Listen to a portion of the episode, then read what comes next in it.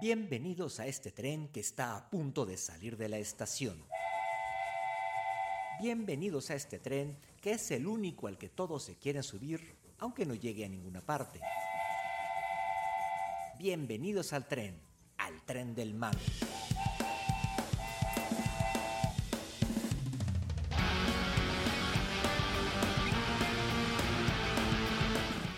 Legisladores, opinadores profesionales, partidos políticos, la secretaria de Gobernación y el presidente de México han planteado desde hace varias semanas impulsar una regulación de las redes sociales en el país. De eso vamos a hablar en este tren de hoy.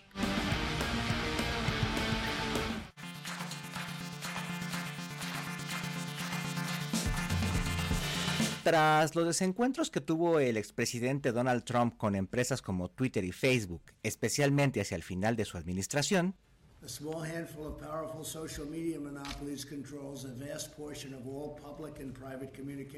el presidente de México, Andrés Manuel López Obrador, se subió a ese mismo tren y empezó a mencionar con más fuerza que había que legislar todo lo referente a las redes sociales, además de que esas compañías debían transparentarse más y que no tienen derecho de censurar a alguien. Por fin, ¿no que eran benditas redes sociales? También mi gratitud a las benditas redes sociales. Este debate creció en México después de que a mediados de enero Twitter suspendiera diversas cuentas que incumplían sus políticas y para colmo de males, tres de esas cuentas eran de fans de la Cuarta Transformación. Y vamos a seguir eh, pidiendo respetuosamente a, este, Twitter, Face, que transparenten todo lo relacionado con los bots. Ya Twitter aceptó de que sí hay bots. Lo aceptó. Ahora hay que ver este, cómo se pueden controlar, eh, cuánto se gasta en eso, quién paga, quién pompó. Bueno, lo primero que hay que entender es que las redes sociales son empresas privadas con sus propias reglas.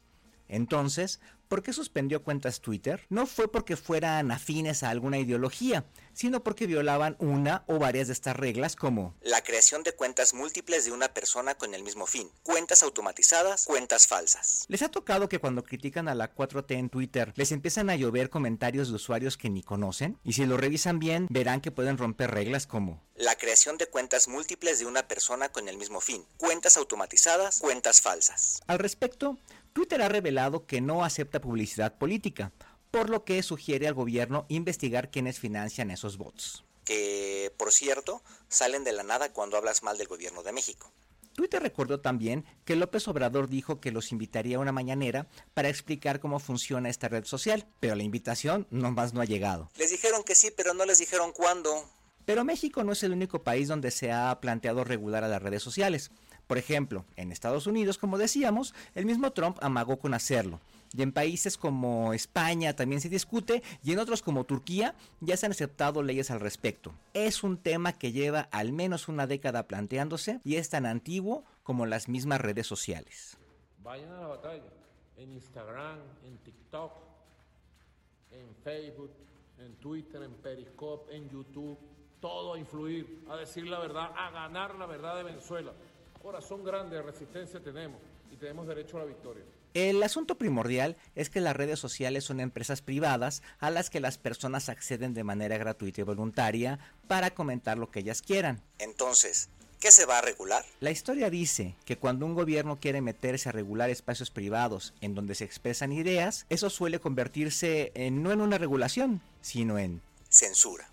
¿Cómo puedes controlar una red social internacional que está en Internet? Pues solamente bloqueándola o algo por el estilo, como pasa en países como China, donde hasta tienen sus propias redes sociales. Ya hablaremos también de ese mame que se trae en México. La realidad es que para regular las redes sociales habría que crear una legislación internacional en la que se debatan temas como la libertad de expresión y el derecho a la información a nivel global. Es decir, la neta, es un asunto mucho más grande y complejo que una serie de declaraciones en una conferencia de prensa diaria del presidente de un país como México o una legislatura del tamaño de la Cámara de Diputados mexicanos. Mi edad no me da mucho para las redes sociales ni para la informática. Eh, soy bastante maleta en las redes, en, la cuestión informática. Las que sí son súper, súper buenas son mis nietas y mis nietos. Esos sí te puedo decir que me dicen, ay abuela, tú estás muy atrasada. Pero para lo que puede servir una discusión como esta, que tiene todo para llegar a ninguna parte, es para mantenernos hablando sobre algo menos relevante y trascendental como tirar a la basura la generación de energías renovables para fortalecer a la Comisión Federal de Electricidad, o a que las más de 100 millones de vacunas que se habían prometido ahora no las han conseguido por ningún lado.